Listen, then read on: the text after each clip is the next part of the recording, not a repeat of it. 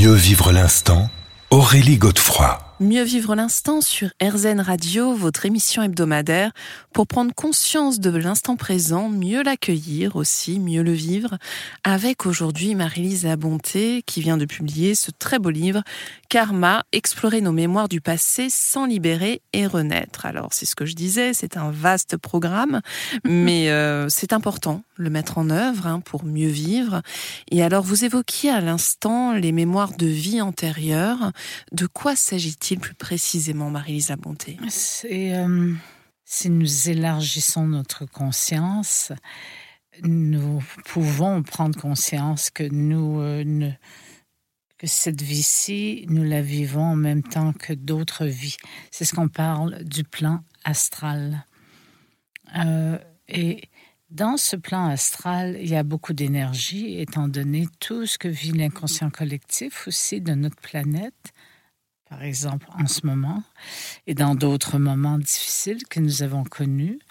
Et, euh, il y a aussi l'inconscient personnel qui est relié à l'inconscient collectif, comme vous le disiez. Alors, euh, j'ai rencontré dans ma carrière des gens qui, à travers le corps, avait des mémoires qui ressurgissaient, des mémoires qui ressurgissaient avec euh, des mémoires vraiment vivantes qui n'avaient pas eu lieu dans cette incarnation. Mm-hmm. Et c'est quand je suis allée travailler à New York que ça m'est arrivé euh, souvent de rencontrer, parce que je, je guidais mes gens euh, dans du travail psychocorporel et il y avait des émotions qui se dégageaient de leur carapace, de leur cuirasse. Et soudainement, de ces émotions, il y avait des mémoires euh, des années 1920 euh, ou des années bien avant. Alors ça m'a beaucoup intriguée. Euh, en tant que, que psy avec influence jungienne, je ne vais pas juger les mémoires que la personne devant moi nomme. Mais en fait, ça se manifestait comment? C'était des visions? Ah oui, c'est avec des descriptions incroyables du lieu, de ce qui se passait. Et donc, euh, c'est là où j'ai commencé ma recherche euh, mm-hmm. euh, sur les mémoires vivantes. C'est-à-dire que en tant que psy, j'accueillais ce que les gens me disaient. Je me disais, c'est une façon pour l'inconscient de symboliser la souffrance qui est là. Est-ce que c'était forcément des mémoires douloureuses? Ah oui. Oui. Bien oui, parce qu'ils venaient me consulter parce qu'ils avaient de la souffrance mm. dans leur corps et souffrance émotionnelle et psychique, bien sûr. Mm. Mais donc, alors, si je vous comprends bien, vous êtes en train de nous dire qu'on vit plusieurs vies en même temps, là, c'est ça? Exactement. Oui. Donc il y a du boulot.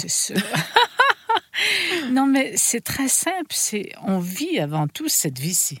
Hmm. Alors contemplons cette vie-ci. Qu'est-ce qui se répète? Dans ma vie de maintenant Alors ce qui se répète dans ma vie de maintenant peut aussi être influencé par des mémoires de d'autres vies, c'est-à-dire des moments que j'aurais vécu dans d'autres vies où j'ai pas agi. Et par le fait même, ben, je me retrouve avec Les, mêmes beaux cadeaux euh, karmiques, je dirais. Euh. Mm-hmm. Et alors la façon de solutionner tout cela, j'allais dire, hmm. c'est entreprendre donc un travail.